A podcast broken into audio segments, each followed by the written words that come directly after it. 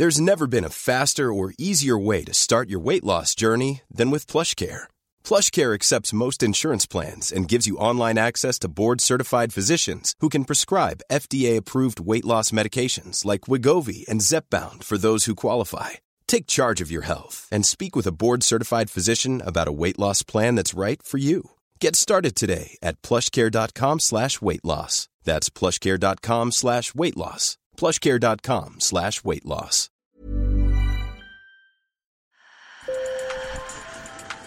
Bonjour. Hello. Hola. Marhaba. Sur le fil, Le podcast d'actu de l'AFP. des nouvelles choisies pour vous sur notre fil info.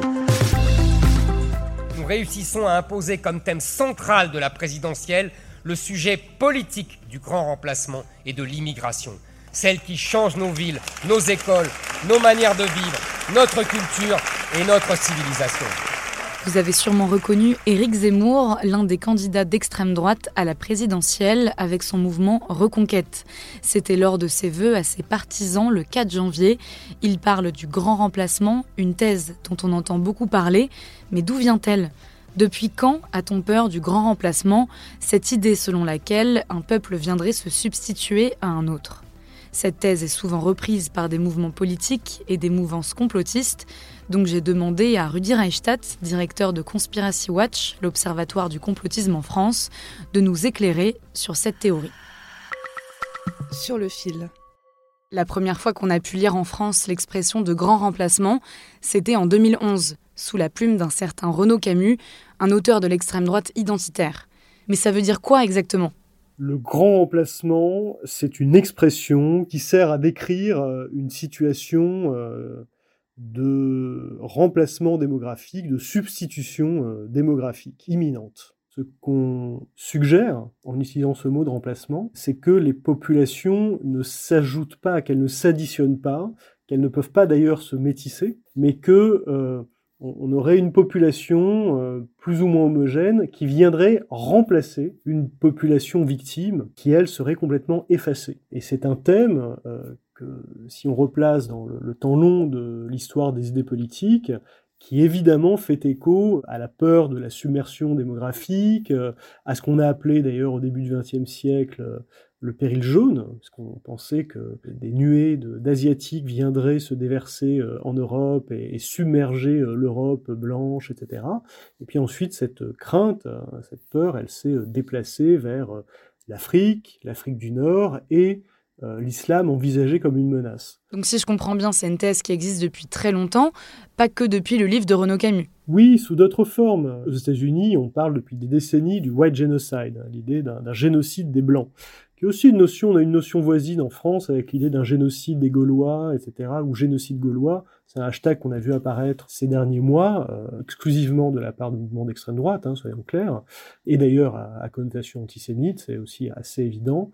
Euh, ça fait évidemment euh, fond sur une peur identitaire, euh, ce que certains ont appelé euh, une insécurité culturelle, avec l'idée que des populations étrangères arrivant euh, en masse sur des, des périodes de temps courtes ne facilitent pas leur intégration, leur assimilation, et du coup, on a le sentiment que dans certains endroits, certaines portions du territoire, eh bien, on n'est plus chez nous, entre guillemets, c'est-à-dire euh, on n'en connaît plus la France telle qu'on la connaissait, etc. Et ça, c'est une angoisse identitaire, une insécurité culturelle qu'on retrouve dans toutes les démocraties euh, libérales, européennes, euh, aux États-Unis également, qui explique en grande partie d'ailleurs le vote pour, pour Donald Trump, c'est assez clair. Donc c'est un sentiment à prendre en ligne de compte. Il ne s'agit pas de le diaboliser en expliquant que c'est de la paranoïa et du fantasme. Ce qui relève en revanche une forme de paranoïa, ou en tout cas de complotisme, c'est l'idée que tout ça serait pensé, voulu, délibérément, par des élites, alors mondialistes, qui auraient un projet, là, pour le coup, de remplacement euh, de la population, parce qu'ils voudraient euh, détruire euh, l'identité chrétienne blanche de l'Europe, de l'Occident. Là, si on raisonne selon ces catégories-là, je crois qu'on bascule dans quelque chose qui confine très clairement euh, au complotisme. Et alors comment expliquer qu'aujourd'hui, on en entend de plus en plus parler? Alors on entend plus parler parce que euh, cette idée-là a pour elle la force de l'évidence, dans le sens où, encore une fois, on est tous capables de voir autour de nous que les sociétés européennes et la société française singulièrement bah, elles ont changé. Aujourd'hui, on n'est plus euh, multiculturel qu'on l'était il, y a 50 ans, par exemple. Donc c'est très compliqué, en fait, d'essayer de faire entendre raison en, distinguant ce qui relève de la paranoïa et des thèses extravagantes et ce qui relève de l'acceptation ou pas de la réalité. Parce que, ultimement, ce qu'il y a derrière cette idée du grand remplacement, c'est que il faut l'arrêter, ce grand remplacement. Elle s'accompagne, cette idée-là, toujours, de l'idée de la remigration. Concrètement, d'accepter des politiques coercitives qui consistent à prendre de force, en tout cas contre leur gré, des gens, les mettre dans des bateaux, des avions, des trains, et les renvoyer dans leur pays d'origine putatif, ou en tout cas euh, ailleurs. Quoi. Et c'est euh, Trump euh, construisant un mur avec le Mexique, c'est les politiques migratoires qu'on observe en Pologne ou, en Hongrie. derrière, on a des gens qui, qui peuvent avoir leur vie brisée à cause de cela. Et est-ce qu'il y a une réalité démographique à cette thèse? Est-ce que c'est plausible? On, a chez Renaud Camus, par exemple, l'idée que en 2030, ce sera déjà trop tard, que tout sera joué.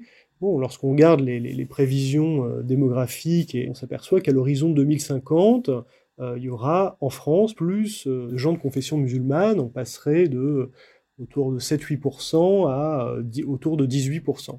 Bon, mais 18%, c'est pas la majorité c'est pas un remplacement. Notre pays, depuis les années 50, 60, c'est une terre d'immigration parce que euh, avant ça a été un empire colonial. Il faut avoir ça à l'esprit aussi, c'est-à-dire que euh, l'immigration post-coloniale, elle fait presque partie d'un continuum qui commence avec la colonisation et ça fait partie de notre histoire euh, complètement. L'interpréter comme une menace existentielle, c'est déjà un saut politique, c'est déjà une opération politique.